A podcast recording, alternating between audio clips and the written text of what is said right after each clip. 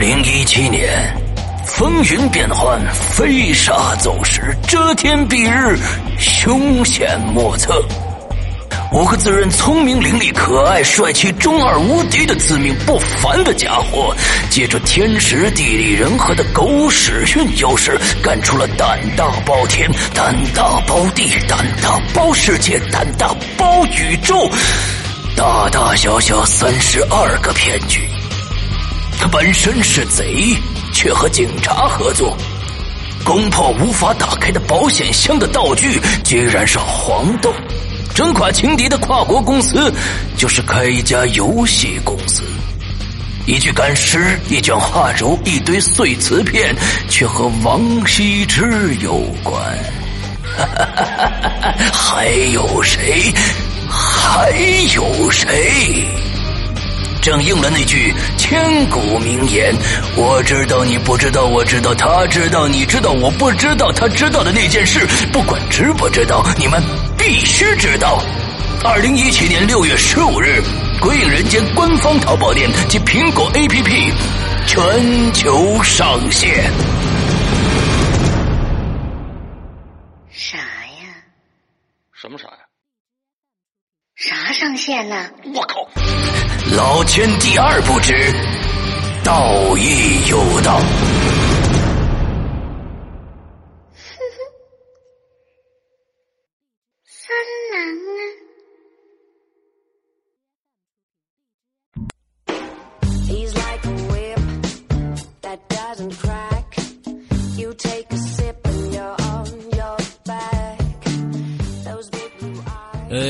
大家好，欢迎收听影留言，我是沈阳。各位听众，大家好，我是大玲玲。哎，那个，反正呢，啊，我们每每每每一期的，要尬聊吗？因为因因为在在最开始的时候，就是在做节目之前呢，我们我们两个人在一直在在在讨论该怎么办啊，该怎么说，因为因为嗯不尬聊的话也非常的尴尬了啊，不尬聊也非常的尴尬了，因为尬聊了。呃，因为因为很多最近有很多人在问我啊，那个沈阳，你看非常小心翼翼的问啊，非常小心翼翼的问啊，那个哎呀，你看像沈阳那个那个周之栋，你看啊，这个你你们你们什么时候上啊？最后一集啊，我都不敢回啊，嗯。稿子上次跟跟大家说了，稿子已经全部定下来了。完了之后写嗯差不多写了一个月的稿子啊。完了之后大家也要也要也要也要那个谅解，因为我们的所有的写手都是我们也这个不是专业写手，都是在在各有各自的工作的，所以他每天呢，呃，这个要要要抽出时间来去改稿子的话，也非常非常的费时间，所以就就时间长了一些。那么，嗯，接下来呢，我上个星期也说了，我这这个如果说呢，这个故事最后的结局是我和大玲两个人可以搞定的话，那其实不是的。那，所以说就我们还有嘉宾的呃加入，各种嘉宾加入。那么呢，嘉宾怼不上时间，嘉宾第一个时间怼不上，第二个呢，就是说这个他他要讲故事，你知道吧？所以就是说他要他要达到《鬼影人间》的这个这个水平，你知道吧？所以呢，我们在、嗯我们在我们在集中的训练啊，这两个星期过去了，就是成效不大。所以干主播这活儿啊，嗯 不是干主播很容易，但是干鬼影人间的主播很难呐、完 了之后我就想，就是说，嗯、我们想给大家一个好的好的一个作品，所以大家还得等一等，因为这个过不了关的话，大家听着就会非常，就比我们现在还尴尬，你知道吧？啊，对，所以大家就再忍一忍啊，起码不尴尬啊。你们把那个那个，对，你们把这种这种期待变成饭量啊，完了之后多吃点儿，完了这啊。对对，可能可能对这个事情也于事无补啊。反正我们我们加油，我们加油，我们加油，我们加油啊！就是我们我们嗯得我们得赶紧，就是说这个这个这个训练一个。其实我们这次让让嘉宾们把这个这个故事说完了以后呢，呃，基本上他们也就可以当《鬼影人间》的主播了，你知道吧？这是一个嗯免费培训，你知道吧？所以呢，是啊就是这这个大家再等等再等等，我们必须让他达标才行啊，达标才行。一个说说故事的话，你你你你把一个恐怖故事说成一个童话故事，这个就这个就就就非常非常尴尬了啊，非常的尴尬。对，对，所以呢，嗯就是说这个我们得还得再再再培训一下啊，大家再等一等啊，啊，这是第一个事儿啊。他毕竟不是引流言，哎想怎么玩都行。哎这是第一个事儿。第二个事儿就是这个咱们的呃，我们五周年的今年夏天款的这个限量版 T 恤的订购啊，我们在这个星期天就要全面结束了。星星期天、嗯这个星期十六号就要全面结束了。之后呢，就会进场制作十五天，十五天以后，在十五天之内，我们就会发货，差不多应该在十十三四天的时候，也就会发货，也就是在月底的时候，我们就会发货。大概大家在三七月三十一号左右就能收到衣服了，大概是这个样子啊。呃，之后大家所以呢，呃嗯，赶紧去再订购一下，因为我们现在，呃，真的，呃，第一个此版本。就今年夏天，因为是五周年限量款，呃，我们在在对呀货币上有个五周年的标志。完之后呢，嗯另外今年的款，今年的款，呃我们用的是纪梵希的料子。呃，纪梵希的大家去查一下纪梵希这三个字，完了之后看看他们的衣服卖了多少，一件 T 恤可能几千块钱啊，这样子。我们跟我们用的是纪梵希相呃同款的料子，之后只卖一百三十九一件，两件还打八点五折。完之后这一次我们的呃这个呃上面的 logo 呢是是。有两个，一个都是跟玄天上帝有关的，其中的一个是，呃，就是我们棒球衫的后面的那个刺绣的那个那个大画，但是这次是胶印啊，这是胶印。完，另外呢嗯还有一个，就是我们请一个非常著名的一个书法家，在用拖布在地上写出来的四个字“玄天真武”四个字，用拖把写出来，非常非常的牛逼啊，霸气啊！完了之后呢，呃，这样的一个东西，大家赶紧去，因为呃，第一个我们呃，我们并不求量，我们并不求量，我们只希望真正喜欢的人赶紧去把这个东西买下来，因为呃，第一个太便宜了，完、第二个就是说呃，我们这边呃，这个就这今年夏天这。一段时间来卖这个这个状态，完了之后你要如果这次把不住机会，这个就没有了，完全没有了。我们只做限量，我们并不做量产。啊，对，是的，哎，所以呢，大家赶紧抓住机会，快快去，直到星期天我们就全面结束了啊！不，绝对绝绝不加印啊，我们绝不加印啊，嗯。而另外，大家就记住，这是订购啊，并很多人还在问你们什么时候发货，就我们写的很清楚了，订购我们并不是现在有现货，啊归不不不，嗯你要更改一下这个说法，嗯这种叫做预售。啊、预售是吧？预定预定，嗯哼，哎，预定啊，不是不要订购啊，呃对，预定，对，完了之后呢，对这这个这个大家就赶紧去啊，大家赶紧去，因为这个订完了就没了啊。好，OK，、那嗯我们这是我们前面说的这个这个衣服的事儿啊，啊、完之后我们就今天就直接进入我们今天的主题吧。啊、这个主题呢已经进行了三周了，就是鞋村，呃，已经进行了三周的鞋村呢，这个我们的这个龙标还没拿下来。中中邪这个电影的龙标还依然没有拿下来，大家也其实也、嗯也也，我觉得也挺无奈的啊。嗯、最近的这个呃我们我们前一段时间大家不不知道知不知道，就是取消了很多的大号。呃嗯是的。微信上面，微信公众平台起了很多的这个大号啊，其实就是，呃，我们就是，其实是为什么呢？是为了少说一些反面意见。哎，就是说让反面意见要少一点点，哎，是这个样子的，啊、就是不让说反面意见啊。广电总局啊，说这个我们国家的电影呢，呃，确实是啊，哦我是这么认为的啊。这个关于电影这个事情，确实目前来说有很多人是这个这个自然黑的。就是不管有多少，他不管有多好或者有有多差，他都是黑的。呃，就是以黑为主。外国出什么片儿呢？不管有多差，它都是它是保的。这是这种人是大大存在的，呃，这种人是大大存在的。这种人当然当然要必必然的要打压。我们就要说实话，这个片子好就好，或者有好的地方我们说说，有差的地方我们说差的，对吧？这个是是这样子。但是有很多人就是真的是就是纯黑。这个这个这个，我觉得就没有什么必要，所以呢，这个呃估估计广电总局也也也是这个这个这个害怕了。啊，你们这个不能纯黑呀、他也看不到那些好的号。你比如说某一些什么某蛇电影什么的啊，我觉得还不错啊。是啊，很好的，我觉得还不错。很喜欢他们平台的。嗯对对对对，当然，但是呢，现在目前来说的大号，有一些微博大号没有被封的，其实呢是一帮其实非常无耻的家伙。这个我在业界呢，前一段时间也也有所了解。那就是咱们在咱们讲今天故事之前呢，跟大家聊几句啊。有有一些，咱们不提名字啊，咱们不提名字。他们的大号变成了现在变成了一个什么样的一个性质的东西？其实就是一个广告平台。他们的所有的粉丝基本上是刷出来的，真正的粉丝没有多少。完之后呢，你就跟就跟什么呢？就跟这个中央二台的三幺五一样，你要是不给我进贡，我就骂你。他已经变成这样的一个性质。我们这期节目会不会被下架？不知道，不知道，随便吧，哎不管了，说。完了之后，他们的大号，他们已经变成什么呢？这个电影，如果你不给我进贡的话，你不在我这儿发帖的话，一个帖差不多一个一个软文啊，一个一个文章差不多文章一万八起啊，一万八起，这是收费的，他们非常非常的贵，非常非常的贵。但是其实他们的那些刷粉丝很多，百分之六十是刷的，百分之四十是真实粉丝。完之后就是这个样子，惹不起，因为怕偏方怕出负面消息。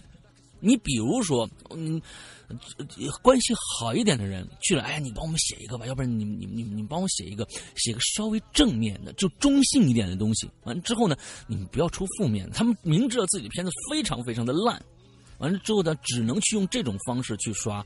这种号其实大有人在，但是没有被干掉。居然没被干掉，居然没有被干掉。嗯有一些说真话，啊，当然了，这里面说真话里面也也有稍显偏颇的人，但是呢，起码他说的是真话，起码是有能量的，起码是有有有内容的。这些这些号呢，倒被封掉了。所以，这个东西是这个这个啊，宁宁可错杀一万，不可放过一个的这种的这种事儿，你说，在在在我们这就就大有就经常发生啊。我就说业内的这些这些丑闻烂烂事儿，简直是让有时让人不可理喻啊，不可理喻，真的是挺挺生气的。但是没办法，就是这个样子。嗯，啊，就好。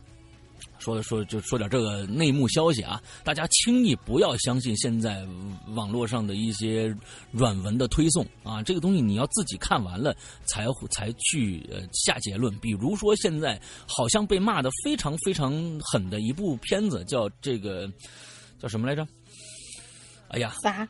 就是现在正在上的一个喜剧片啊，呃，我我我喜剧片《绝世高手》吗？绝世高手，哎，绝世高手，我去看了啊，就被骂的非常非常惨，就是说呃抄袭呃抄袭这个呃周星驰啊，怎么样怎么样啊，或者怎么着，大家你们看完了再说好不好？因为我看完了，非常的不错，因为周星驰就是一直在抄别人东西，向别人致敬，他抄出来了，而这部片子抄的也非常非常的好。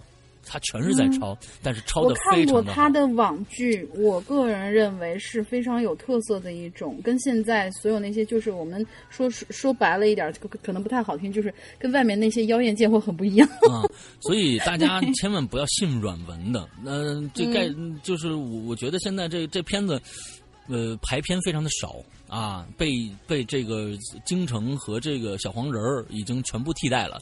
完了之后呢，这部片子是这三部里面应该是最好看的一部。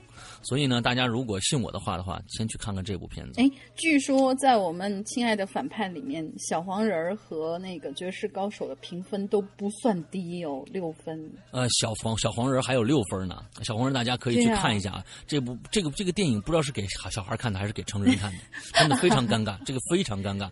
呃，我觉得比第二比第二部还要差。我们前前面想聊了难道是因。为因为他是难道因为他们恶搞了 MG 吗？好呃，吧，这个我反正反正也不。会我会在我会在这个嗯这这个今天的周一的失踪里面来详细的说一下这三部电影啊，可能会着嗯着着重说这个这个什么。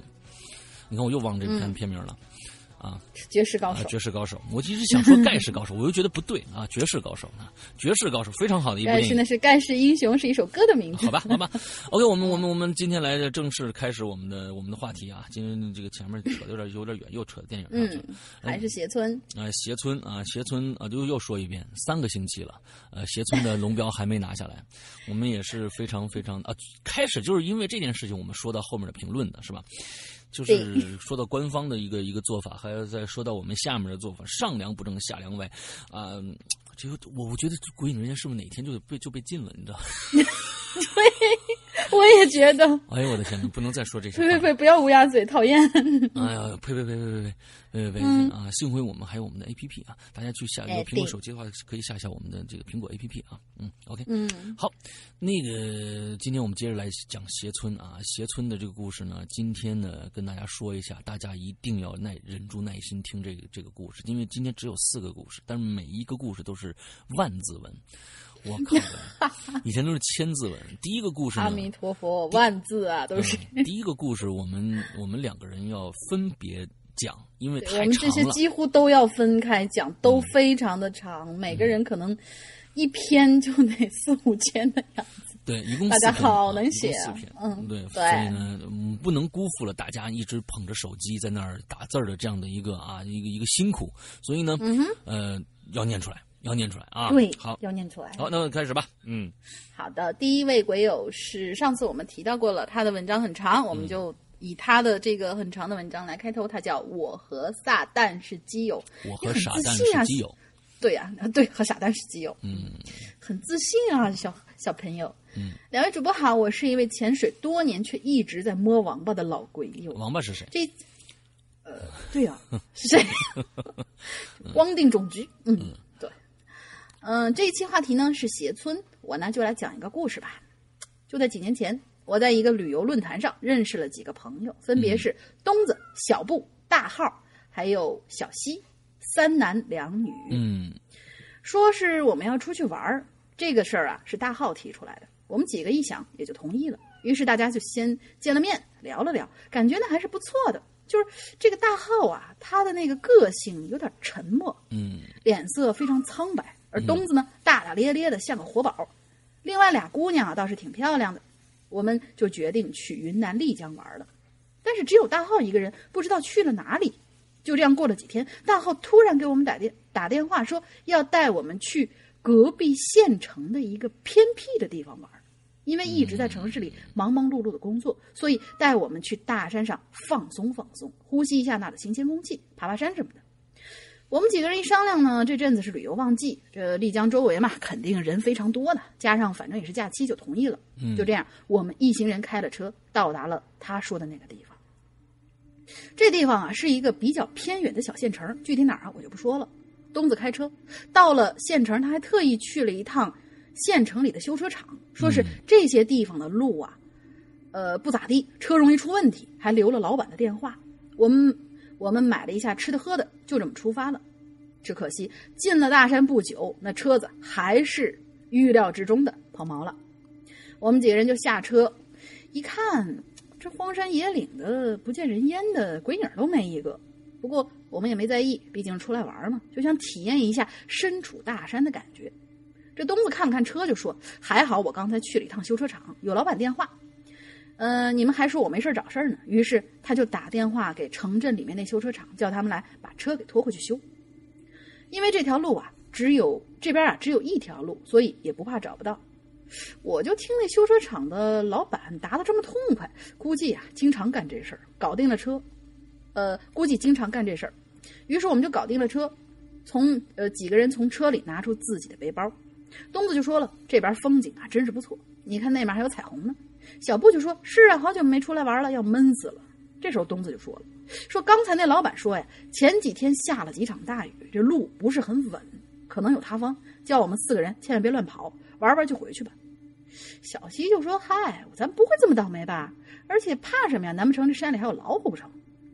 我看看手机，琢磨琢磨，行吧，走吧。反正现在下午两点，我们争取三点以前到前面那座山。空气是很清新的，走在这条不怎么平坦的土路上，我们心情是格外的好。果然啊，走了大概有半个小时，前面就出现了一个很大的土堆儿，还有很多巨大的石头拦在路上。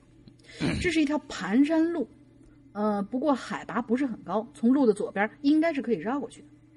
哎呦，我们就是集体白眼儿啊，心想：我去，老板你属乌鸦的啊！我们，你看看我，我看看你，不知道咋办。一直没有说话的大浩突然就开口了，说是那边有一条小路。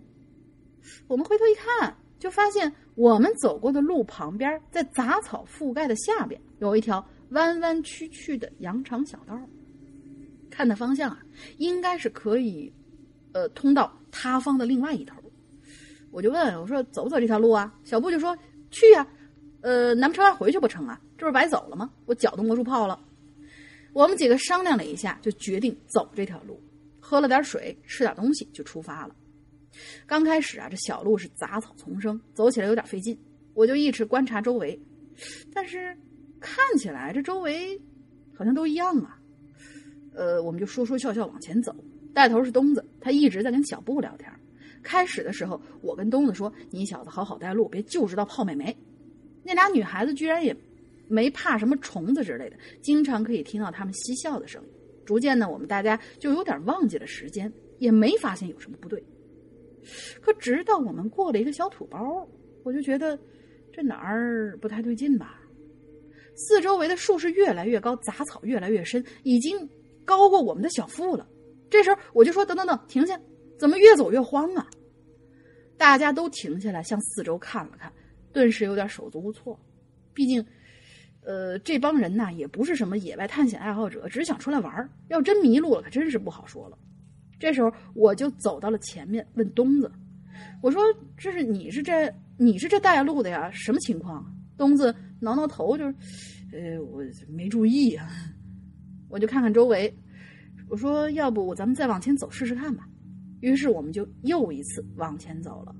这次我们走得很快，我呢就跟东子在前头，小布跟小西在中间，大浩在最后。走了大概有十五分钟左右，可是依然跟刚刚一样，除了那树显得更大了，没什么不同。这时候大家就有点慌了，我说算了吧，咱们折回去吧。大家呢就想回身往回走，可就这一转身，小西就是尖叫了一声，说呀！我们几个就是一惊，连忙问怎么了。小西回头看了看我，睁着大大的眼睛，带着一点惊慌问：“大浩呢？”听了他这话，我一看，哎呦天，这这这转的真是硬啊！嗯，哎，换人了啊，换人了，换人了。嗯对，换人。嗯这写了两个字儿换人。嗯，嗯，换人。听了他这话，我一看呢，果然，队伍里只剩下东子、小布、小西了。大浩居然不见了。那东子说呀，是可能是在后边吧。我们回去找找看。我们连忙点头说，一定是的。那几个人呢，火急火燎的又往回冲，还一边喊大浩啊，大浩啊。那希望呢，他就在不远的地方。一块出来玩的我们呢，可能可不想把他弄丢了啊。这个，嗯，这个文笔特别好。嗯，可是直到我们四个人呢跑得气喘吁吁的，也没看着大浩的影子。这个时候啊，天色已经渐渐变黑了。我看了看手机，已经快六点了。原来啊，不知不觉已经过了这么久了。这几个人呢，都倒在地上，大口大口的喘气。东子气喘吁吁的说：“这这可怎么办呢？这没看着大浩的影子呀！”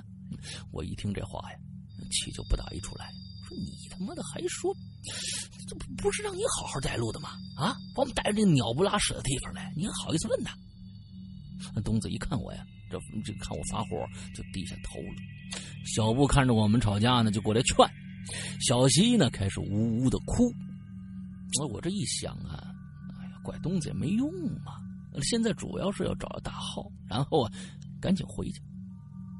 这可是看看周围，除了山还是山呢，除了树还是树啊。那现在连阳光都看不着了。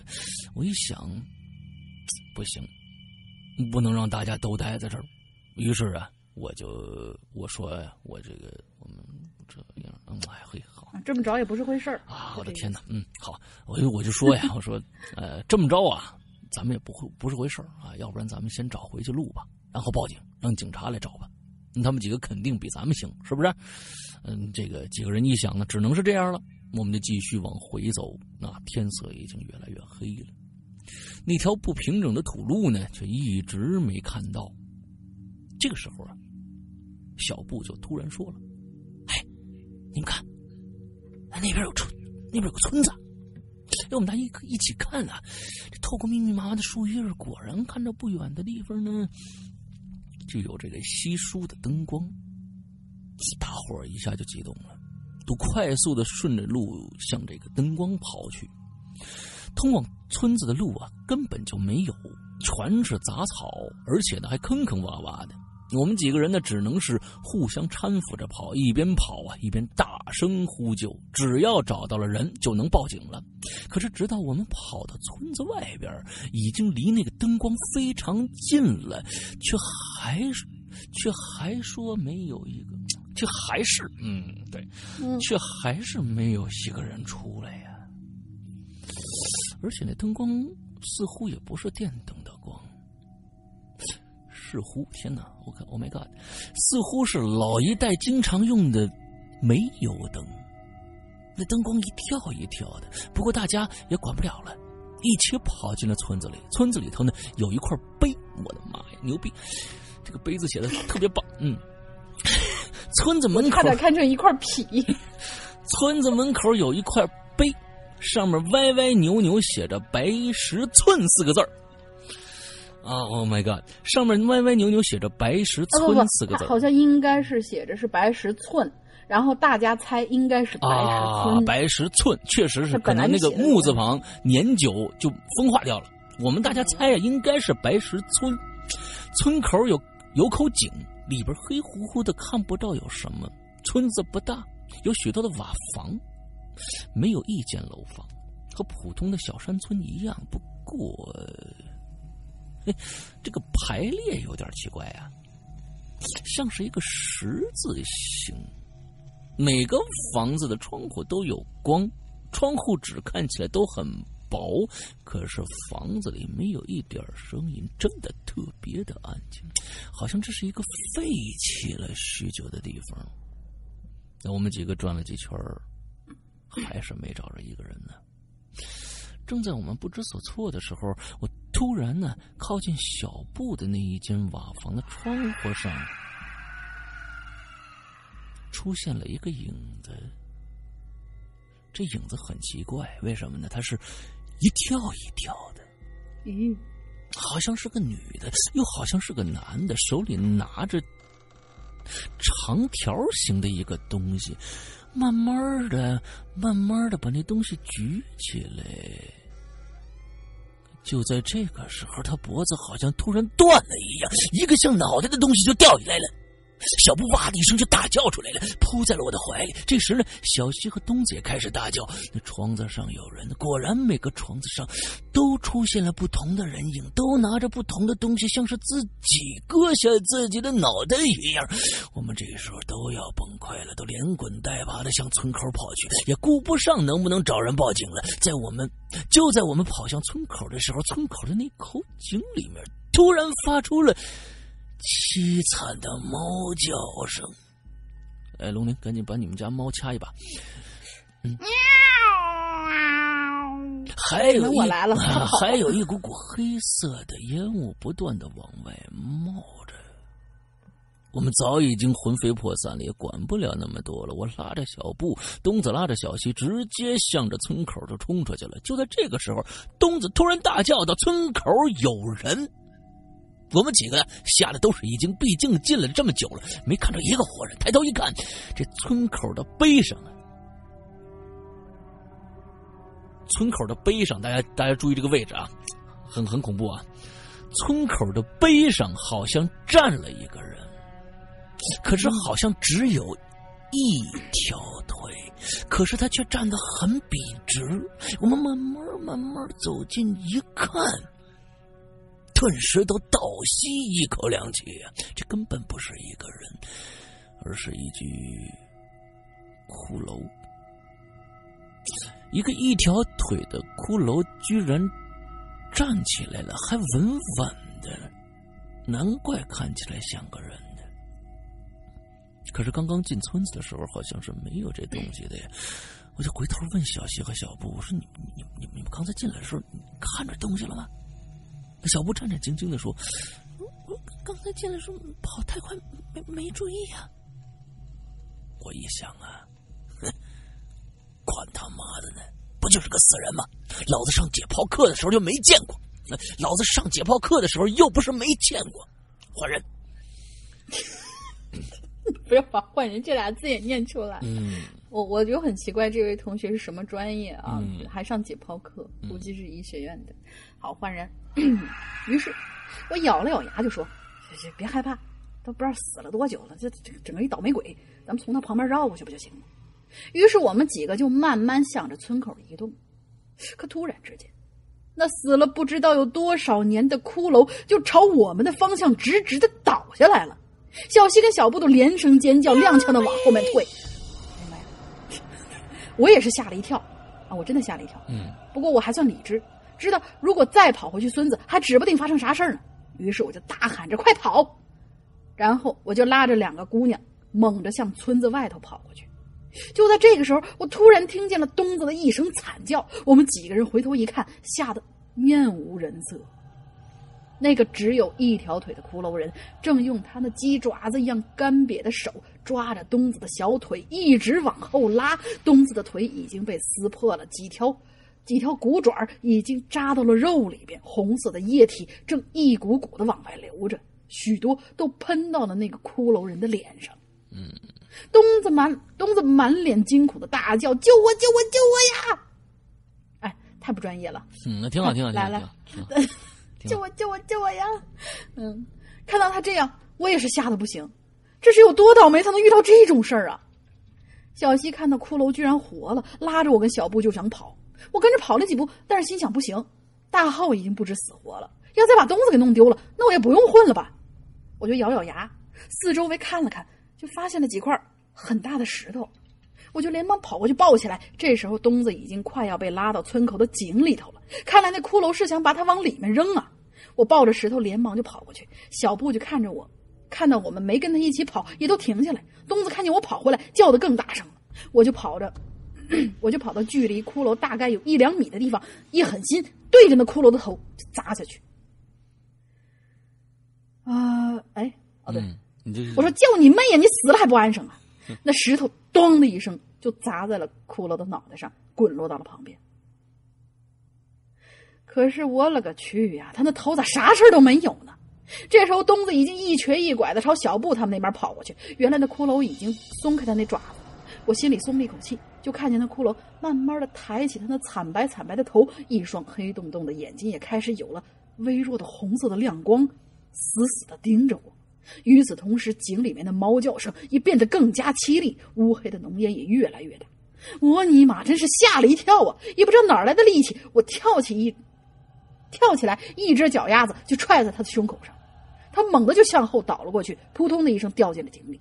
我也顾不上他会还会不会爬起来，就慌忙朝村子口上跑过去。嗯，东子跟小布他们还算有良心啊，没有自己跑。我跑过去看看东子腿，我就说：“你没事吧？”东子就带着哭腔说：“嗯，没事儿没事儿，就是走路走不了。”我说：“没事儿，我背你，咱们赶紧离开，这地方太邪乎了。”嗯。等到我们踉踉跄跄走出去老远，回头再看那刚刚还星星点星星点点的地方，还和刚才看见的时候是一样的，只是那股黑色的烟还在一直包裹着那一大片地方，还有隐隐约约的猫叫声传过来。到了后来，我们在山里遇到了一个晚上出来打野味儿的老农民，才一步一步的跟着他回到原先的那条土路。为了感谢他，我们还给了他两百块钱。我们顺着土路一直往我们车子抛锚的地方走，但是一直也没有看到大号，也没看到车子。后来我们回到县城，都生了一场大病。东子的腿上需要上石膏，至少两个月不能下地。小西跟小布倒是没大事，几天以后就急匆匆的赶回他们自己的城市去工作了。我和东子在就就在医院住院，我报了警，可是一直都没有大号的消息。至于我说的那个白石村，人家派出派出的民警派出所民警告诉我们，压根儿就没有这么个地方啊。嗯，之后的有一天呢，我跟东子在床上聊天，突然就有人敲门，进来了一个四十多岁的中年人，原来是那修车厂的老板，说车子应该是修应该是车子修好了，来还车，顺便拿钱的。他嘿嘿嘿的看着我们说：“嘿，没事儿吧？哎，等我一听这个没没没明白啊，啊，怎么了？就是他们不是没找着车吗？怎么嗯车子被拖走了呀？啊？那哦，你刚听啥呢？不是，就这个这个故事写的很怪，就是说，嗯，咱先不说这真不真实啊，就是说，嗯这个四十多岁，就说他们怎么跟这个修车厂的老板又联系上了，他们为什么不去主动找他们那个车？完了就回去了，就这个这个很怪，这个很不合常理啊！就是我觉得要是回去的话，应该应该直接找这个修车厂的老板啊，怎么是修车厂老板找的他呢？这个这个很怪，他们车都不要了。嗯、我的感觉应该是大家都已经生病了，就先那啥了，就先去看病。你看他，我和然后呢我和东子正在聊天儿你看你这事儿，他车子就不要了。不是，这躺在床上走不了，不都生病了吗？躺在医院里头啊。嗯，好吧，那咱来啊好奇怪接着嗯接着来，嗯，反正我一听他这个话，我就气不打一处来。我说：“你看，我们这就没事吗？” 那老板嘿嘿的笑着说：“我不是告诉你们四个人不要乱跑了吗？你们就是不听。”我一听这话不对呀、我们五个人出去，于是就问老板：“什么四个人？我们五个人啊？”老板就奇怪的看着我：“你不是四个人吗？你、你还有俩小姑娘，这不是四个吗？”哎，我一听就急了，我说：“不是，你没看见一个大高个吗？脸色有点白的那个人跟着我们呢。”老板就一脸疑惑的看着我们说：“没有啊，那天我在厂子里看见的就你们四个。”听了他这话，我跟东子有点面面相觑。这时候呢，老板说：“你们几个没事就好，这地方乱得很。你们几个迷路还能回来，而且没事儿就算好的了。”我还记得前一阵有几个年轻人啊也去山里头玩，结果你们猜怎么着？我跟东子急忙问：“咋了？”老板叹了口气：“五个人死了一个，疯了四个，所以说呀，算你们运气好。”我跟东子都是一脸不敢相信的看着修车老板。过了一会儿，老板跟东子结完账，正要离开的时候，我突然就问：“他说，我我我说你刚才说那个死了的人叫什么名字？你知道吗？”老板摸摸头说：“这事儿啊，我也是听别人说的，好像叫什么什么什么大什么号。”好了，故事完了。文笔不是太好，希望两位主播见谅，字数有点多，两位大大辛苦了。祝鬼影蒸蒸日上。哎呀妈呀，我喝口水。天哪，嗯，这个故事呢，嗯，这个应该是应该是这个这个编的啊，我觉得这个故哎呀，我觉得是有一部分应该是杜撰的，对。对，起码这个我觉得这个前面都特别好啊，前面都特别嗯好，我觉得就是有一段儿啊有点写飞了，就是这个骷髅的这事儿。这一段是我觉得这个故事里面的一个一个一个小的一个低潮，因为大家一听这个，就如果说在一个村子里面，每个窗户上都有一个人影在那跳来跳去，其实挺恐怖的。完了之后呢，一旦是具象的东西，那这个这个碑上站了一个人还好，完了之后这个人忽然活过来，完了之后还是个骷髅，完了抓你的脚的话，这就变得嗯有点儿。有点飞了，太飞了。这个东西，我觉得他那个，我觉得你如果说是这样子的话，应该这个这个骷髅呢在上面站着，他它随着你们走的方向一点点的在在转，它在一条腿用一条腿的在在转方向，我觉得还挺有挺有趣的。但如果它啪趴下来，完了跟一个僵尸一样抓住你的腿，完了之后来来来揪着你不让你跑的话，这个其实就就就有点有点有点傻了。哎，这个故事如果编的话，我觉得嗯可能这种实际的跟你们接触的这种事儿，后面有个鬼在追你们，你们在跑什么的，这种的东西就稍微 low 一些。如果只是把它把它变成一个一个你看到的一个影子或者什么样，其实那个更恐怖一些。对，所以如果编故事可以，哎，再再收一点儿，这故事非常完美了。嗯，嗯哼，非常完美了。很好，是的，接下来呢？辛苦这位哎，辛苦码了那么多字啊四千多字还是五千字啊？四千七，嗯，将近五千了。挺好。嗯。嗯，好了，下一个故事叫没名字。啊，这个上一期就有一个没名字，完了之后呢，上一期这没名字呢写了一个没名字的故事，完了之后呢，发现这故事没名字的故事没写完，后面还有一个没名字的故事，我不知道我说明白了没有？就是 是接上期的。这这个我接着下面这个故事呢是接上期的，哪个故事呢？就是最后一个故事，就是对，没名字的故事。哎，没名字。这孩子呢，去了一个村子，到他姥姥家，他姥姥死了。完了之后半夜出来呢，发现门框上挂了一个相片，大家还记得吗？完了回到屋子里以后，就发现他的床啊陷下去了。哎，嗯他的，床陷下去了。完了之后，发现那个还有个床柜上面有两个两个呃两个镜子，镜子哎，镜子上面贴窗花。哎，对贴窗花上面还有一个惨白的人脸，对吧？哎，讲到这儿，他说嗯第二天早上就醒来了。其实人这个故事没完，大玲玲看漏了。Sorry，我估计这回没名字。听完我们上一期以后说啊啥？我是谁？我在哪儿？我是不是没没没没没发出去？哎，这这这这大大玲玲看漏了。完了之后呢 Sorry 我们接着上一期的这个故事往下讲啊，就是他第二天早上醒来了啊。嗯哼，啊，第二这这个故事呢我们也也会分两段啊，有也还是有点长的，嗯。对，第二天我就回去了，这事儿呢我没和任何人说，啊，就是前天晚上这事儿啊啊，没和任何人说，认为可能啊是我自己出现幻觉了，嗯，过去了也这过去了一阵子啊，我本来呢都要把这事儿给忘了。就是我，他是就是他们家里却出现了几件怪事就是就是之前他去的那个那个家里面啊，那个这个他应该是他姥姥家还是反正第一亲戚家应该是对吧？哎，他们家却出现了几件怪事儿，又让我提心吊胆起来了。他们家呢养了一条母狗，因为背部的毛是黑色的，大家呢都管它叫黑背。黑背十分的乖巧，啊，我们都非常喜欢它。嗯，这狗呢，除了贪吃，什么都好啊。这姑姑啊，每次下班晚了，哎，她都呢这个到村口的路口去接它。嗯，我们经常去他们家，黑背也认识我，每次看到我呢，高兴的不得了啊，在我两腿之间钻来钻去，我也高兴的摸摸它的头。可是啊，前不久这黑贝死了。听说是因为误食呃贪吃误食了老鼠药死的，但是啊，死的地方很蹊跷，那个地方是村落间的坟地里。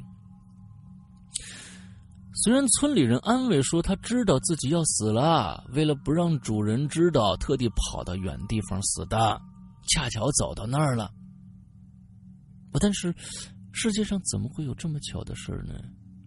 黑背正好躺在了曾祖母的坟头上。黑背走了，嗯，家里冷清了。那之后呢？表弟的爷爷又找来几个宠物，但是都不如黑背亲切。那这里呢，我们暂且把表弟的爷爷称为朱爷爷吧。嗯，也是姓朱的村子。哎，从那以后呢，朱爷爷总感觉这腰不舒服，以为是腰间盘突出，啊，但是去了医院检查呢，什么没什么问题。这事儿啊，就一直就搁在那儿了。那后来呢，我弟呀莫名其妙的发高烧，二楼的小房间呢原本是他的房间，那天呢，因为我去了，就让我睡了，他和他妈呀睡大房间，这个房间。这个大房间呢，也没什么奇怪的，除了上次提到一个带镜子的衣柜以外啊，还有一张办公桌，呃，一台老式电视机，上面呢有个呃影碟机，是他爸看 DVD 用的。墙上呢还贴着拳皇和其他动漫的海报，那些是我弟弟喜欢的东西。我弟的这个高烧一直下不去，打针吃药都没用。那村里的老人说呀，可能是啊。要给他收黑了，收黑是什么意思？黑咻还是还行？收黑，收黑方言。哎，收黑，黑咻，嗯，这是一个是一回事吗？不是啊，是要给他收黑了。嗯，是要给他给他收黑了啊！收黑呢是我们那儿的方言，意思就是收惊。哦哦，明白了，明白，收惊吓啊！对对对对，于是呢，请了一个道人给他收黑。道人嘱咐姑姑啊，准备一个熟鸡蛋和一些锡纸，东西准备好呢，就开始黑修，不是，东西准备好了以后就开始收黑了。嗯，收黑，收黑，收黑，收黑。他把表弟呢领到一个老灶台前，给他用一个锡纸包啊，这个锡纸包好的一个铜板，外面还包了一层红布，让他看着灶肚里的。火就是灶堂里的火啊，火。待火烧完以后呢，用熟鸡蛋在他的额头上一点，就算完事儿了。哎，这后来这表弟还真好了，但是这个事儿啊还是很蹊跷。后来呢，姑姑的眼睛出问题了，好像得了眼疾，可是普通的治疗没有用。眼睛红红的，充了血的眼珠十分的瘆人。家里的人呢接二连三的出问题，到底什么原因呢？我呢隐约的就觉得呀，那天呢我出现的幻觉，还真有可能不是幻觉，可能和可能和这个事儿有关系。可想到这儿，我真的是不寒而栗啊！以前只是听说，没想到是真的。难道真的是曾祖母的阴魂未散吗？嗯，这不可能的，这世上哪有鬼呀、曾祖曾祖母的坟我倒是去过，是和表弟去找村子里其他小伙伴的时候经过那儿的。这村子里搭的这个坟呢、都挺简单的，哎像馒头似的啊，顶上呢有个圆柱形的小土啊，一个个呢呃都是这个形状，但大小不一。有的呢连这个墓碑都没有，最多呀上面会有一些彩条布的这个装饰啊，时间久了那颜色就很暗淡了。这种地方即使是白天也散发着阴森恐怖的气息，这气息压的人呢心心里头喘不过气来。从那以后啊，我就再也没去过那儿了，因为那里的阴气实在让人不好受。那，甚至呢，现在回想起来，身子还是有些颤抖的。我想到现在他们家出现的这情况，不禁就是长吁短叹了一声。这到底是怎么回事呢？怎么会这样呢？早晨的阳光柔和的散落在屋里，因为昨天晚上下了小雨，地面呢还是潮湿的，但是空气并不是很潮湿，可能是因为被东边的暖日驱散了驱散了湿气吧，却让人感觉到感觉十分清新。六月份能有这样的天气，还是很让人舒心的。不过我却没有心情去感受这种好天气，因为有些事儿啊，我还是没想明白。我们都是受过正统教育的，对于鬼这种东西，一直是坚信不存在的。但是回忆之前发生的事儿，确实觉得很不可思议。我觉得我的世界观啊，在不知不觉中动摇了。我开始怀疑这世界上是否真的存在某种未知的力量，也就是所谓的鬼。如果真的存在，他们的目的又是什么？难道就是为了吓我们？吓我们吗？很多疑惑呢不断呈现，我就像一条无助的虫子，被困在了有无数个面的封存的盒子里出不来了。我还在寻找答案。有一次无意当中看到了一个卖楼盘的广告牌上面的一个词儿引起了我的注意，就是“风水宝地”四个字儿。嗯哎，我突然想到有一个人可以帮我，他就是我爷爷。我爷爷是一个很有生活情趣的人，退休之后啊，就迷上了这 算命看卦哎，，这还行，嗯，这爱好挺好。嗯后来呢，就对风水情有独钟。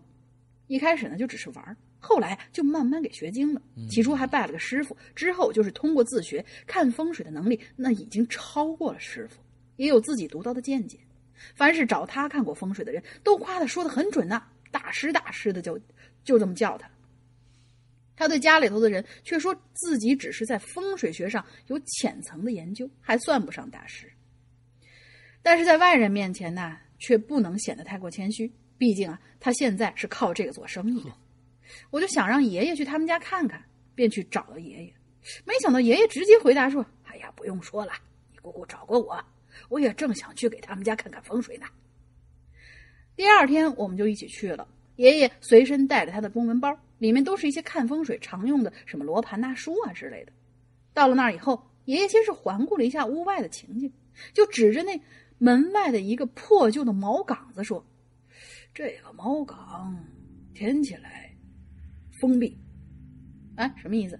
这茅岗填起来封闭，就意思把这个地方，哦，茅岗好像应该就是他们那茅厕的后面有说。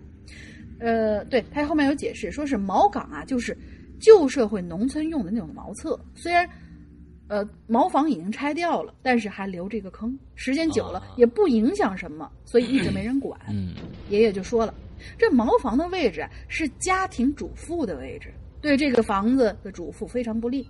家里唯一的女性啊就是姑姑，也就是对她不好了。说着，爷爷就走进了院子，看了看，就顿时一惊。院子里头有棵树，爷爷就忙让大伙儿说把这树砍了或者移走。我到现在都不知道那是什么树，但从爷爷的脸上脸色上就能看出来，那棵树啊很是不祥。嗯爷爷还特意嘱咐过，处理树的时候一定要跟土地爷还有树神打个招呼，然后再动手。到后来，爷爷才解释这树的事情，说是一是呢树的方位啊会对家里的老年的男性不利，嗯二是树的树叶太茂盛了，就会太阴，甚至还会聚灵、聚阴灵。接着，爷爷就进屋子看了看。当他走到一楼的楼梯门前，往上一看，上面正安安静静的摆放着一张遗像。爷爷眉头一皱，他说：“谁把遗像放在那上面的？楼梯就像是连接房子，哎，楼梯就像是连接房子身体的血管，在血管口子上放遗像，是不是太不合理了呀？”于是全呃全家人上上下下都要经过那儿，那儿就像是鬼把门一样。呵，经过的时候只会让身上的阴气越沾越多。赶紧把你母亲遗像拿下来吧，放起来，放哪儿都比放这儿强。我爷爷就抑制，我爷爷抑制着一些激动，对那位朱爷爷说，然后就上了楼，便去看卧室。跟我一样，爷爷同样是对那个镜子感觉非常不舒服。镜子本身没什么问题，只是放在了表弟的卧室里。这孩子的卧室嘛，是不宜放大面积的镜子的，会影响孩子的心理，产生恐惧。这样一来，我所看到的鬼影和弟弟发烧的事儿，好像 经他这么一说就可以解释了呢。然后我就提醒爷爷说：“楼上还有一张床呢，要不要也看一下？”爷爷就上去了，只说了一句：“这是一张招魂床啊，别放在这儿了，最好拿出去烧了。”爷爷的语气非常平静，仿佛刚才就已经从我的脸上读出了那些怪异。这张床本身没什么，只是三楼没有人住，如此空旷，偏偏放了一张床，于是到了晚上，三楼就会显得格外的阴森恐怖。这家老太太生前啊是很喜欢这张床，因为它弹性好又结实，睡在上面很是舒服。可是老太太自己舍不得睡，而是留给了儿子儿媳。到了后来，他买了新床，就把它一直丢在三楼不管了。我爷爷临走的时候嘱咐那朱爷爷，说是给老太太立个好点的墓，清明节的时候啊，一定要去看看她。姑姑他们就按照爷爷的说说的话去置办了。他们把曾祖母的坟转移到了市郊区的一处比较好的公墓。等到事情都办妥了，一周之内，家里所有的怪事儿就都平息了。嗯，事后我去问爷爷，我说：“您看风水怎么那么灵呢？还把那天我遇到的灵异的事儿都告诉他了。”我们的爷孙俩就这件事儿讨论了好久好久。后来我仔细的想啊，终于有些明白了。这宇宙之间呢，有无数射线、微波、能量，所有的事情不管有没有形态和气味，只要在这个世界上，都有它存在的意义，都会对外界产生影响。所谓鬼鬼神神，不过是人自己的念想罢了。如果要说要硬说这世界上没有鬼，哈，那些离奇的事儿又怎么解释呢？反正我现在是认为有鬼的。呃，但是跟世俗认为那种鬼啊不太一样。我觉得那种我认为的那种鬼，它是没有形态的，也没有气味的，但是具有某种影响力。一个磁铁它有它的磁场，一个电池一个电池有它的电场，所以无论是什么什么场，都是自个儿人自己遐想，看不见摸不着，但它又真实存在。死者的灵魂可能从活人身上出来，未消亡的能量，就是这种未消亡的能量体也有自己的场。嗯，我实在是没有什么再好的科学代名词了。这么说可能让人更容易接受一些。也许这些东西啊，它并并没有什么恶意。他们爱自己的子孙，他们留恋喜欢的床、喜欢的宠物，他们想念自己的亲人，不愿意分离。也许他们并不知道自己的能量会给活人带来某些很不利的影响。也许他们的目的只是单纯留恋这个美好的世界罢了。嗯，在这里我祝愿所有的死者安息吧。再说风水，风水其实并不是什么迷信，也不是什么科学，它可能只是建立在自然与学问之间的联系。或许它本身就是自然界的某种东西。很多事儿啊，确实无法用科学来解释，超出了人类的认知范畴。但是人类是自然孕育出来的，对自然的认知也就不能完全彻底。也许我们永远无法探知那个领域，可是我们又何必呢？新生命的诞生必然有老生命的消亡，生生不息。生命生生不息，这就是这世界之所以美好的原因吧。当我们快乐的走完一生，在生命的尽头，把一生之中最美好的回忆一并带走，我想这就足够了。嗯，说说的非常好，最后这段话嗯对对对非常好啊，非常好。嗯嗯，这个我们 科学解释不了的东西啊、不就不是不存在。不不简简单单的是走进你大爷，那么嗯，那么乌龙，嗯，对，大爷，嗯。好，我们接下来啊，这个这个这位是这这位叫没没名字啊，这个这个哥们儿写了真的是挺多的啊。之嗯后我觉得不比那个，加上上一期讲的那个，不比咱们今天第一个念的这个少啊。是啊是啊。好，第三个呢是就是这个 第三个故事，嗯，第三个，这我们这是第三个故事啊。第三个故事是一位鬼友呢，在我们已经把荒这个斜村这个这个帖子关闭掉以后啊，关闭掉以后这个写的，完了之后通过我们的 VIP 群的这个呃鸡毛公主，完了传给我们的啊，鸡毛公主，鸡毛主公，嗯。嗯，鸡毛公主、鸡毛将军，反正你加上鸡毛后面对。再加一个什么职称啊，怎么着，鸡毛教授都可以。啊嗯，只要加上鸡毛就是他，嗯。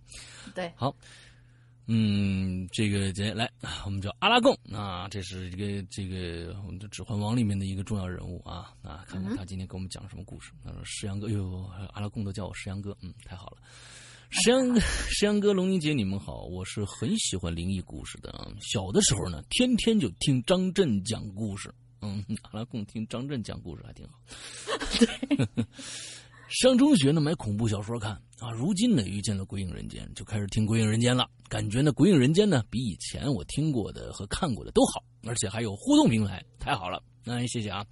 那我也爱好写作，今天呢，我就要呃今今后呢，我要经常访问鬼影论坛，在鬼影影留言里面多写些故事。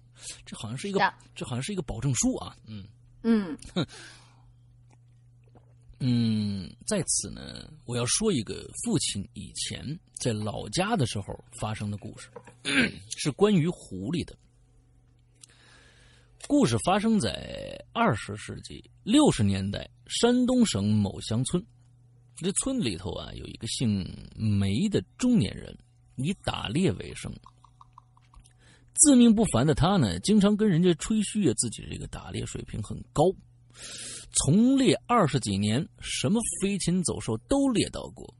有人就问他说：“你那个狐狸，你猎到过吗？”狐他说：“狐狸你打着过没有啊？”哎，说实话，你这位这个猎人呢，还是真没有打着过狐狸，因为呢，村子附近的山里根本就没出现过狐狸。那村里的人呢，又信奉这个狐仙啊，就在村西面的后山背后山背面山洞里啊，据说呢，呃据你看这个这个这个啊，爱好写作，就在村西面的嗯后山背面的山洞里，据说就生活着一大群狐狸。村子里的人都信奉狐仙，就在你说这个这个这个这个词儿，说是听就是就在。呃，信奉狐仙，好，他就是说，呃，他们都信奉狐仙。完了之后呢，听说呀，就在这个村子后面的这个背山山洞里边生活着一大一大窝的狐狸啊！哎呦天哪，那那窝狐狸最大的一只是就是狐仙，保护一家老小。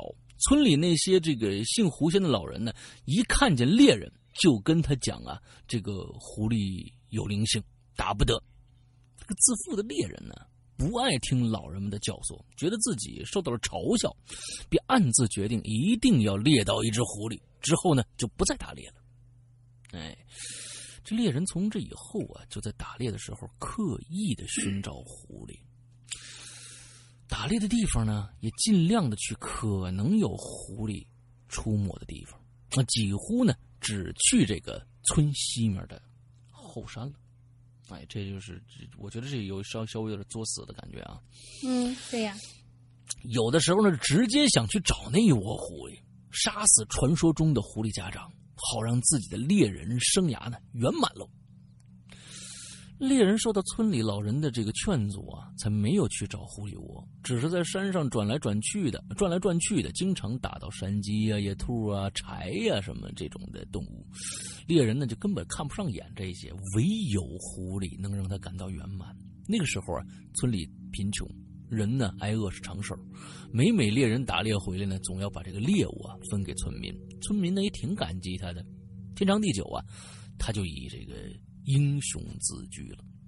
日子就一天一天过去了，猎人呢一直都看不到这个狐狸的踪迹，打猎的生活呢也是一如往常，最后啊渐渐的趋于平淡了。有的时候呢，猎人一个人在山上寻找猎物，山里出奇的安静，那猎人几乎都能听到自己的心跳声。这个时候啊，猎人才发现，这空旷的山里只有他一个人。偶偶尔呢，会有飞鸟仓皇飞起，令人感觉自己的目标就要落空了。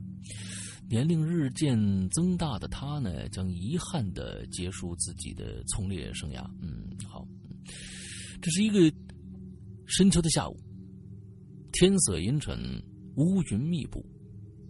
深秋的风比较猛烈，在寂静的山里，只听得远处的风声呜咽。猎人照例来到自己熟悉的山林里寻找猎物。啊，山里还是一如既往的静谧，静的几乎连自己的呼吸声都听得到。嗯，刚才是心跳，现在是呼吸啊。嗯，猎人坐在树旁边休息，呃，取出一些随身带着的呃食物吃，之后呢，就打算下山回家了。就在他起身，正打算往下山的方向走的时候，不知何时，在不远的山路上，正有一个人朝前走着。看身材是一个女的，年龄应该不大。按照正常情况来讲呢，猎人应该追过去看看她的长相。猎人觉得这个女人好陌生啊，不是本村的呀。可今天呢，当猎人第一眼看到这个背影，就觉得好诡异。一种不祥的预感涌上心头，但又说不出具体哪儿有问题。就在这个时候，天上下起了雨，深秋的雨很凉，猎人不由得打了个喷嚏，心想着赶紧回家吧。于是呢，猎人就加快脚步。啊，这次啊，猎人走的不是来的那条路，而是一条捷径。由于山脉整体结构的原因呢。那今天猎人正好是在群山里绕了一圈朝前走，直接就下就能下山。那个女的呀，还是在不远的地方走着。猎人加快脚步以后呢，与她的距离缩短了一些，看得真切了。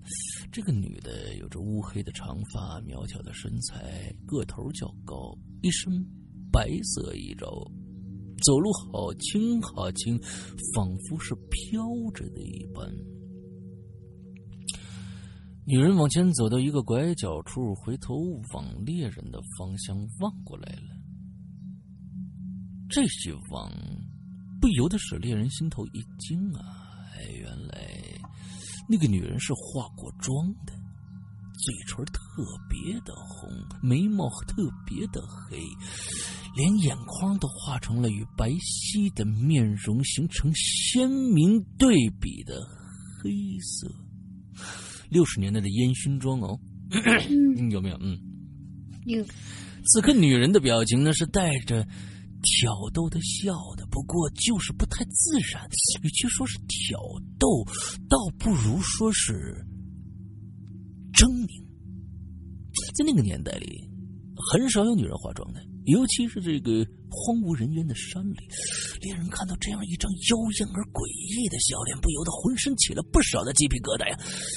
猎人迟疑片刻，之后那女的呢，便消失在了猎人的视线之中。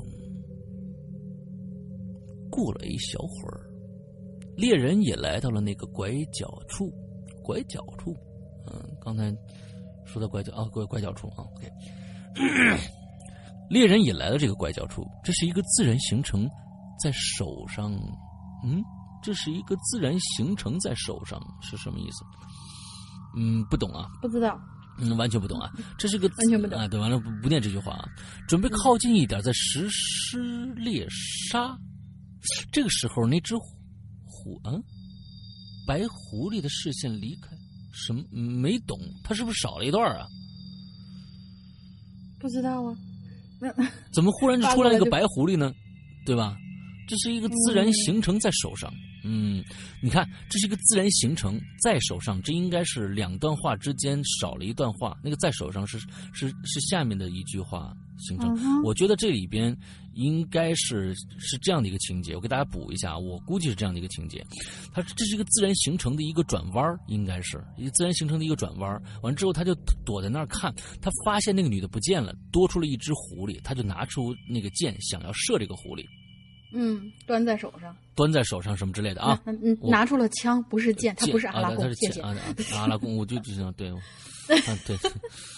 好，大概是这么意思啊，我给他补一下啊。嗯完了之后呢，准备靠近一点再实施猎杀。这个时候，那只白狐狸的视线离开了猎人，猎人觉得机会来了，于是悄悄靠近那个猎物。白狐狸一动不动的，猎人走近以后，马上抬枪瞄准，砰的一声枪响，可没打住。再看那只白狐狸，深知危机四伏，撒腿就跑，猎人紧追不舍。开始啊那只白狐狸是在路上跑，后来身子一斜的躲进了路边的松树林里头了。这猎人也纵身钻进松树林，白狐狸呢离自己的距离呢一直不远不不算远。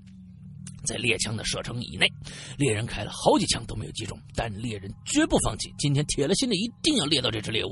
就这样，不知过了多久啊，这猎人与这个猎物僵持不下，雨呢不知道什么时候已经下下来了，风也停，已呃已经不下了啊，雨已经不知道什么时候不下了，风也停了，四周呢又是又是一片死寂，可以听到呼吸声和心跳声。心跳声，嗯，嗯，对，嗯，猎人感觉有一些累了，但体力呢远没有消耗殆尽。猎人再看那只白狐狸，已经已没有开始那么敏捷了。猎人觉得胜利在望，脑筋一转，换了这个猎枪的子弹，改用枪杀。所谓的枪杀，就相当于散弹。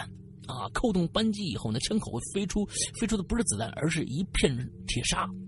平时呢，一般都是用这种方法打群鸟的。今天猎人打算把狐狸打伤，捉个活的回去，于是呢，就想到了这个方法。这个这个时候，猎人尾随狐狸来到了一片林间空地，让猎人感到蹊跷的事情就在这个时候发生了。怎么回事呢？林间空地有几块大石头，狐狸呢就在最大的一块石头上站住不动，定定的看着接近的猎人。这个时候，猎人才看清这狐狸浑身的毛发好白，雪白雪白的，炯炯有神的双眼呢，俨然两颗玛瑙一般。说不上为什么，透过这个白狐狸的双眼，猎人总感觉。他是在对着自己笑，又一股不祥的预感袭上心头。可是现在也管不了那么多了。猎人稳定了一下情绪，抬枪对准了猎物，砰的一声枪响，打破了山里久违的寂静。哎，这故事呢，暂告一段落。后面发生了什么呢？嗯，我们来接着听啊。几天以后，人们在山里抬出了一具面目全非的尸体，枪杀堆满了他的脸，有一些打进了大脑里边。人们认的就是那个猎人。那天最后的枪响以后，所有的枪杀都被那块大石头反弹回来了，飞向了猎人自己的脸。白狐狸毫发未损。这些情景是谁看着的？对呀、接下来说的这个故事绝对真实发生过的。至于猎人之前看到笑着的白衣女人，到底是不是那白狐狸的化身，已无从考证了。但是，那那个猎人不是死了吗？谁告诉他看着什么了？这这个是谁告诉他的呢？我觉得这位同学就是那只白狐狸。嗯好吧，只能我们也只能说你是白狐狸了，你不是阿拉贡。嗯，对，嗯哎对，嗯，我并非灵异体质，也从未遇到过灵异事件。我自小就与小伙伴们在山上玩耍，见过不少的蛇呀、狸猫啊、鹰啊、山鸡等动物。呃，野狐狸我是真没见过。这则故事告诉人们，上帝创造的万物都是有灵性的，在危急到来之前呢，他们的灵性就会被唤醒，保护他们渡过难关。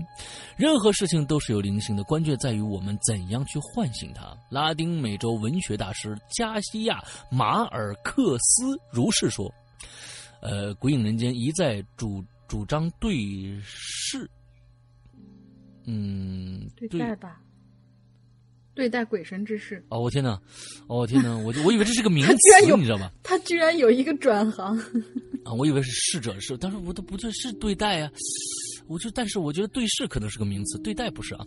嗯，对待鬼 神之事，无论信与不信，也要保持敬畏。而我要说，其实大自然的一切都值得人们去敬畏。OK，好的，好的，嗯嗯，最这个后这句话终于落到点儿啊，上了，终终于落到点儿上了啊！完了之后，这个故事呢，我相信，嗯、我管它是真的还是假的啊，我觉得这位阿拉贡同学啊，应该岁数不大，嗯哼，呃，应该岁数不，哎呀，不是，也不一定啊。嗯，这个他是父亲啊，是六十年代，在那个时候，也应该，但是就是从里面看到了一些，就是我能看到一些，呃，小孩子的一些天真烂漫的一些一些语言和描述啊。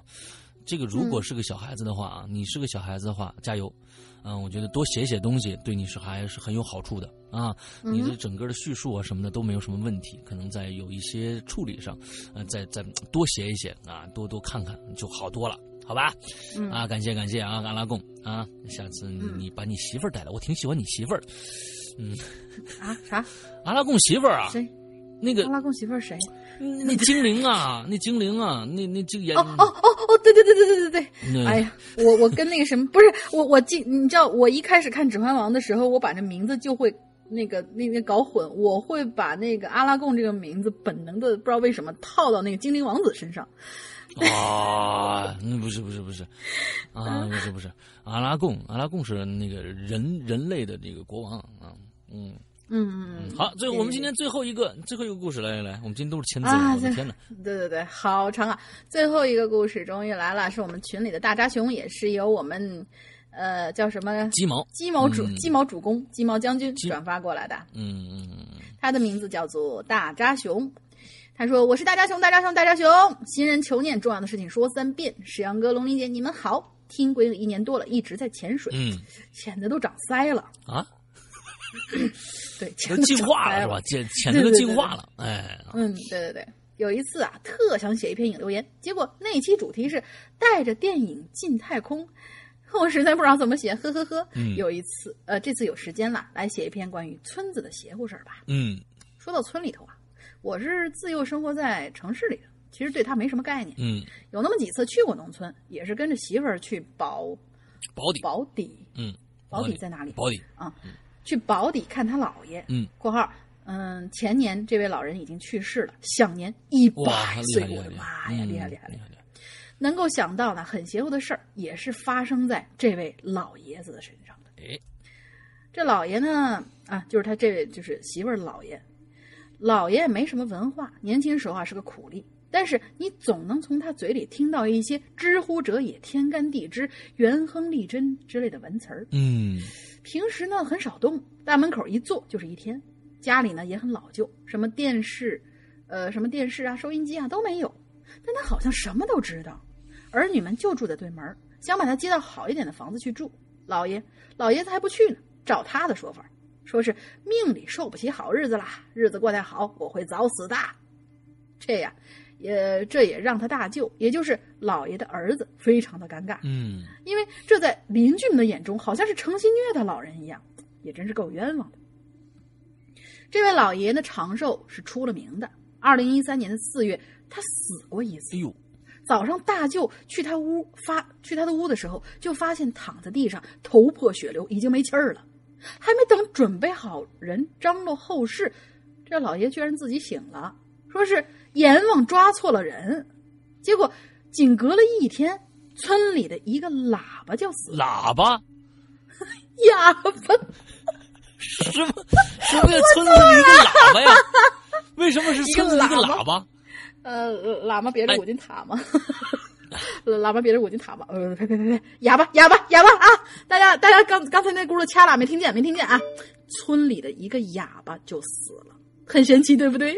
因为他是个 喇叭，哦，你不这个行你这个你我这个崩溃了。为什么呢？这是为什么呢喇？Sorry 叭 Sorry 嗯 Sorry，我错了，扎熊，对不起。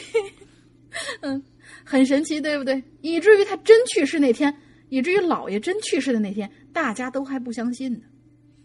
就如同知道他长寿一样，整个村子也是口耳相传，说他年轻的时候啊，有那么一个故事，忘了大概是几几年了，就是解放前后的样子吧。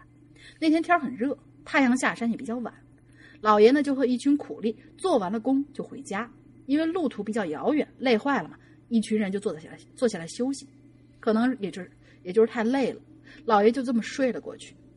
可是醒过来之后，却发现周围没人了。嘿，心说这帮狗日的也不叫醒我啊！这荒郊野地的一个人，太阳也几乎就要消失了。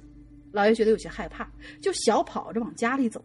跑了很长很长时间，越跑越渴，特别想痛痛快快的喝上一大碗水。而此时天又黑了一个档次，老爷心里越来越发慌了。其实他胆子挺大的，但这次慌了，慌了神儿。原因不仅仅是因为天黑了，而是这条路好像越跑越陌生了起来。哎呀，不对呀，我走的不对，我迷路了。这这千八百回走过的路，这这怎么就迷路了呢？此时放眼四周，全都是一个样，唯独右侧不远处有一个小瓦房，老爷就如同找到了绿洲一般，根本没多想就直接跑了过去。砰砰砰一阵敲门，开门开门，有人吗？有人吗？打听个路啊！过了一会儿，门吱嘎一声开了，探出来一个老太太的头，顿时把老爷吓了一跳。因为啊，这头探出来那感觉实在是诡异至极。那是一个头和半拉脖子，细长细长，根本看不到肩膀的一个一个一个形象，从打开的门缝里硬是挤出来，居高临下的看着老爷。据当时他回忆，吓得他一屁股坐在地上，真是一点知觉都没有。电影里演的吓得嗷嗷叫，那简直是他娘的弱爆了。嗯。反正就这么坐着，抬着头呆呆的打量着这张怪脸。等到门被全部打开，那老太太呀，可能也知道自己长得怪异，吓到了面前的小伙子，于是就说了声：“哎呀，小伙子，快起来吧，别害怕，把你吓着了吧？” 一个老不正经的老太太。哎呀，终于看着老头了！哎呀，这这这这，行行行，赶紧进来吧。嗯，小伙子，小伙，子终于看着小伙伙子了，赶紧进来吧。嗯嗯。赶紧那个踩个那什么，补个那什么的啊！听到这亲切的言语，老爷也回过神儿，就细细打量这老太太，穿着一身黑袍子，白白的头发扎着一根发簪。最诡异的是，她的脑门和鼻梁是通下来的，哦，但是那下巴小的几乎没有尖儿。说白了，就跟那《西游记》里的女版的奔波霸差不多。肩膀啊是窄的可怜，不知道是骨骼畸形还是太瘦，好像黑黑的袍子就是用几根木头支起来一样。就这么一身材，居然能比老爷硬是高了两个头。这诡异与否啊，暂且不论。老太太已经示好，老爷也就不太害怕了，于是就跟老老太太说起了来龙去脉。嘿嘿嘿嘿嘿，我长得太丑，怕村里人害怕，就自己住这儿了。哎，你渴了吧？我给你拿碗水，你喝完再走。这儿离你家村子不远。嘿嘿嘿嘿嘿，他老笑什么呀？这老太太，这老太太为什么老笑啊？这真的是他打的，不是我说的。啊，啊好吧。嗯、说罢，就反身向屋里走过去。可正当老爷在门口开始打量老太太家院子的时候，那草，那草，呃。就发现那草啊高的跟人一样，嗯、看起来是好久没有打理了。嗯、这屋子里头的窗户也破破烂烂，门是门门估计是离了门框啊，它上面写着个门离了歪斜，嗯，估计是离了门框都歪斜了。不是，他心说门也是离了歪斜的，啊、离了歪斜是一个这这么一个一个词儿一个词儿，对，没听过离了歪斜的啊，没有龙鳞长得里真没有了歪斜的，不是？对，是因为被师傅教的好，哎，对对对。就就长歪了。啊，对对，他就是就是离了歪斜，就是就就就对对，嗯嗯嗯，门也是离了歪斜的。那心说这他娘的哪是人住的地方？老爷心大呀，没往没往那灵异方面想，就想啊转天回来一定要帮这老太太拾掇拾掇这屋子。就在这个时候，那老太太出来了，递给他一碗水。老爷低头一看，那那手就开始发抖了，因为他感觉到这事态呀已经往一些不正常的地方发展。我靠，因为老爷看着那碗水，豆大的汗珠顺着脑门流出来。我操！他心说：“我操，这老太太要么是个鬼，要么就是个神经病吧。”无论是什么东西，天已经全黑了。如如果我再不走，那恐怕今天就要交代在这儿了吧？您肯定要问了，这老爷看到什么呢？他看到的是那碗里头盛的不是水，而是一碗墨汁儿一样的黑水。哎呀，你快喝呀，快喝呀，喝完好上路啊！嘿嘿嘿嘿。不是，老太太，您您这您您这水怎么这个色儿啊？问那么多干嘛？这可是好水，喝了赶紧走吧。哎再加上笑，嘿嘿嘿嘿嘿 这是够了，够了，他没写，没写，真没写。于是老爷心一横，心说那个年代人没，要说那个年代人啊，其实没那么惜命，气性也大，一股脑就给喝了下去。据他回忆，当时真是渴坏了，要不然真的就吐了，因为他这辈子都没喝过那么难喝的水，要让他再喝一次，宁可去喝尿。这这大大大大大大娘，那那谢谢谢谢啊，我我我真得走了，要不一会儿天黑了。说完，老爷就撒腿就跑了。跑了三十来步，他还回头看了一眼，就看见夕阳的余晖底下有一个瘦高瘦高的黑色身影，顶着白头发站在破旧的房子跟前，诡异的气氛，呃，诡异的气氛，诡异的脸上露出诡异的笑。哎呀，他当时真的很害怕，那个老太太呼的一下瞬移到他跟前，说：“别走了，留下吧。”然后就如同伊藤润二里的女模特那样，露出满嘴的獠牙。（括号这句肯定是我自己想的。嗯，嗯老爷不看伊藤润二，老爷看的是对，中邪。嗯 对，如何摸爬滚打就回家，咱们不提了。同村一起做工的人知道他回来，就马上数落他，说大家一起休息，就你瞎鸡巴跑，谁都找不到。这大热天的哪儿去了你？老爷就问，说是咱村子附近，你你们说你们先别问这个，说咱村子附近有没有一个老太太，个子老高，一身黑衣服？周围人听完都说没听没听过没见过呀，怀疑他中暑了，脑子热坏了。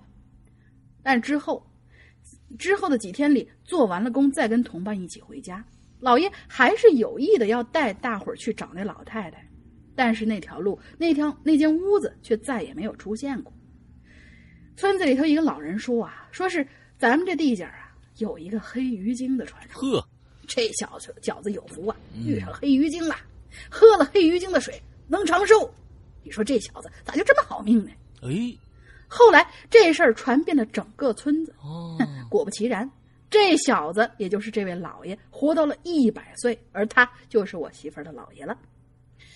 哎呀，关于这个老爷的事儿还有很多呢。我自己身上啊也发生过很多很多事儿，我做过统计，大大小小至少有二十来个吧。嗯我叫我叫扎熊，是天津孩子，很想做一期《鬼影在人间》。嗯欢迎欢迎。文笔不好，不知道语句是否还通顺。不，呃，第一次发帖，希望能为为念到，以示鼓励。祝鬼影经久不衰。嘿嘿嘿嘿不错不错啊嗯。那就是我觉得这个这个故事挺有意思的。哎呀，这个故事挺有意思的。这个嗯很诡异的一个老太太，但是是一个黑鱼精。那黑鱼精呢，她不是还害人的，她是觉得有缘人，我要给你给你长寿。你说你这个，嗯喝点喝点鱼汤啊，喝点鱼汤就就就长寿了。哎，这这这个好，这个好。啊，今天中午点点份鱼。哎，对对对，点份鱼啊。好，我们今天故事就全部这这个这个这个这个讲完了啊。我觉得这个今天是啊、都是挺大长挺长啊嗯，都是大长篇啊，希望大家听的、嗯听的不不累啊。嗯 OK，那好，我们今天呢结束呢，咱们先想一个进群密码吧。嗯，好嘞，进群密码就是刚才，呃，有一个猎狐狸的故事，是吧？嗯那个猎狐狸的那位作者，嗯，他的名字叫阿拉贡。哎阿拉贡出自哪个电影儿？哦，很简单吧？这个这个题目出在出自哪一个电影？哪个电影？对，对，它里边其实呃最著名的一个形象就是一个戴眼镜的，头上呢有一个小雷电的那么一个标志的那么一个小孩儿，大家还记得吗？对对对对对，身边哎总跟着一个小胖子和一个特别漂亮的小姑娘。哎没那小姑娘还曾经演过呃《美女和野兽》。哎，不对，对对对对对，美美美女和野兽。哎，好，大家对这就就想想一下是什么电影啊啊，什么电影嗯？OK，好，那我们那个这是我们的进群密码。完了之后呢，也欢迎大家来订阅我们的《鬼影人间》特别良心的会员会员制的这个服务。之后呢，嗯必须你有苹果的设备啊啊，首首先 iPad、啊 iOS 设备嗯对 iOS 设备啊，iPad、iPhone 啊，iTouch 都可以。完了之后呢，呃，我们我们的这个会员专区里面呢，每个星期都会有啊、呃每天都会有呃更新，甚至有时候一日双更。这、呃之后呢，还有就是现在正在更新的就是龙鳞的一个长篇，非常受。吹吹捧，吹捧，是受受追捧的一个不是吹捧啊，是追捧。呃，这个啊，完了之后呢，心里话说出来了啊这个这个故故事叫做这个蒋家小院儿啊，蒋家小院儿现在已经更新到第十十六集了。完了之后呢，对，十六集了，所以呢，大家赶紧的啊，来来来追。完了之后呢，另外还有就是我的我的一个直播节目在花椒上，每周二和周四晚上《扬言怪谈》每每周二和周四晚上，呃九点钟开始播的这个里边的故事，呃，我们也只会在会员专区里面放出。呃的一个录音剪辑，对，所以会员还有其他五个大的一个大的这个专题栏目啊，只只会在我们的会员专区里面发布，所以这个会员、会员专区是一个非常非常棒的一个体验啊，呃，所以欢迎大家来来来加入，呃，剩下的就是星期天我们的这个限量版的 T 恤就已经要就要卖完了，所以呢，呃，不是卖完定完了啊，就赶紧大家来、嗯来来赶紧。用最后结束这一周的时间预定了啊，结束预定了，再用这一周的时间赶紧来，呃，来预定一下。如果感兴趣的话，千万别过一段时间啊，怎么又完了，或者怎么着的。这我们这一次已经预定二十天了啊，该看着应该都可能看得到了，所以啊机会难得，真的，嗯。好，那今天差不多了，就这样了啊。大玲玲还有什么要说的吗？呃，每周一个给我投稿，对，啊，每周每周一个给我投稿。嗯嗯，好吧，呃，我们的投稿邮箱是鬼影，哎，是什么来着？鬼影丧六六六，鬼影 S O N G 六六六，啊，对对对，呃，圈 A 新浪点 com。OK，好，这是每周一哥投稿的。完了之后，另外如果有鬼影在人间想投稿的，鬼影在人间想投稿的，把你的故事录成呃音频文件，录成音频文件啊，记住，完了之后用手机、什么都可以，用手机录一个音频文件发到鬼影人间全拼 at 新浪点 com。OK，嗯哼，呃，这样一个邮箱里面，我们就可以收得到了。之后，我们就可以根据你的故事的好坏，完了之后来邀请你，呃，是否来邀请你加入我们的节目来。嗯，这是另外一个，啊还有一个就是我们的会员会员的办理。那、现在大家可以，呃，加一下“鬼影会员全拼”的微信。鬼影会员全拼的微信微信号，完了之后，呃，来联系一下我们这个呃鸡毛将军，完了之后跟他来联系一下，之后大家来办理一下会员，OK，好吧，嗯，就这样了。那今天的节目到这儿结束了，祝大家这一周快乐开心，完了之后呢，能多吃点饭，嗯，拜拜，嗯，什么呀？嗯，今天中午吃鱼，嗯，对，什么乱七八糟的，拜拜吧，拜拜，拜拜，拜拜，拜拜，拜拜，拜拜。真的是没得说了，是吧？就是什么多吃点饭就出来。Oh, if there's one thing to be taught, is dreams are made to be caught, and friends can never be bought. Doesn't matter how long it's been, I know you'll always jump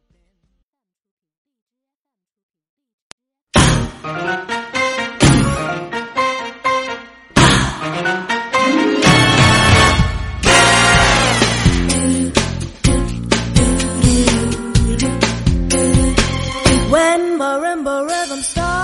各位亲爱的鬼友们，周一快乐！欢迎大家收听这一期每周一歌，我是永远不爱你们的大玲玲。转眼之间，二零一七年已经过去一半了，而我们的玄天大 T 恤还有一周的时间就要结束预售了，还没下手的宝宝们抓紧时间喽！另外呢，就是要跟大家预告一件事情，那就是八月底的时候，鬼影潮牌要推出一款非常炫酷的雨衣，不是那种普通的橡胶雨披哦。用我师傅的话来说呢，就是个性潮流、极尽炫酷，只能在某些漫画电影中才能见到的那种款式。而最重要的是，这件雨衣身上还有一串独特的密码，是由全世界最古老的四种符文密码组合而成。那如果你够心细、够聪明，能破解这套密码呢，你就能得到一个我们从未公开在任何平台上发布的一个故事。惊不惊喜？刺不刺激？激不激动？开不开心呀？那么就期待一下吧。这首给我们带来好听歌曲的是群里的 Jason 同学给我们带来的一首《王子公主》。那亲爱的小伙伴们，不要浪费这宝贵的时间，放下你手中的暑假作业，带着你的王子或者公主一起出去浪吧。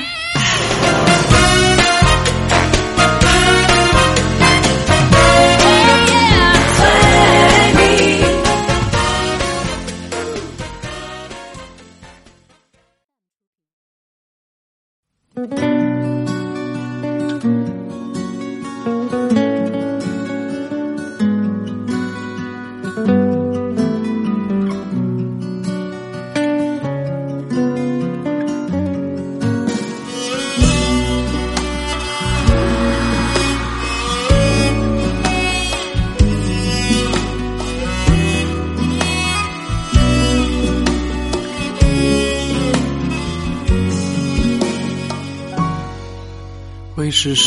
么样子？王子公主完美的生活，到底怎样才是不再爱了最好的结果？那些爱恨两难、担心闯祸，谁会没听说？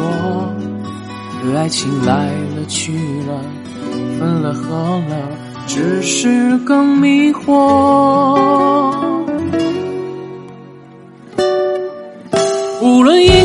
恋所以自私变得自我，还是心思着火肆意琢磨终于失落。无爱让人寂寞，是爱更难洒脱。爱让人坚强，让人虚弱，让人受折磨。有人心痛刚过，换个人又卿卿我我。有人很想看破，拒绝再说爱你爱我，谁都没有把握，靠几句承诺。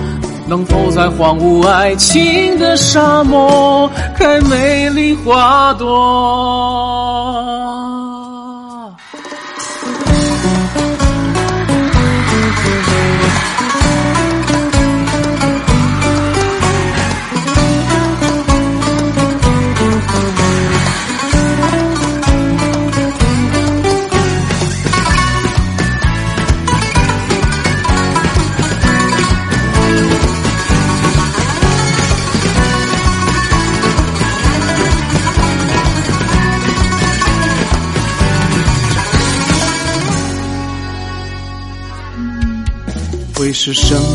样子？王子公主完美的生活，到底怎样才是不再爱了最好的结果？那些爱恨两难、贪心闯祸，谁会没听说？爱情来了去了，分了合了，只是更迷惑。无论因为自恋所以自私变得自我，还是心思着火肆意琢磨终于失落。不爱让人寂寞，是爱更难洒脱。爱让人坚强，让人虚弱，让人受折磨。有人心痛刚换过个人又卿卿我我，有人很想看破拒绝再说爱你爱我，谁都没有把握，靠几句承诺，能否在荒芜爱情的沙漠开美丽花朵？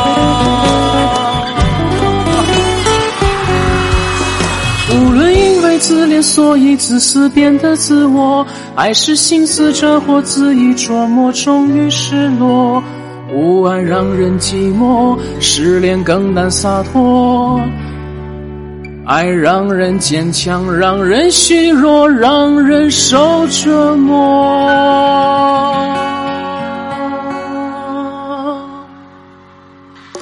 有人心痛刚换过个人，又卿卿我我；有人很想看破，拒绝再说爱你爱我。谁都没有把握，好几句承诺，能否在荒芜爱情的沙漠开美丽花朵？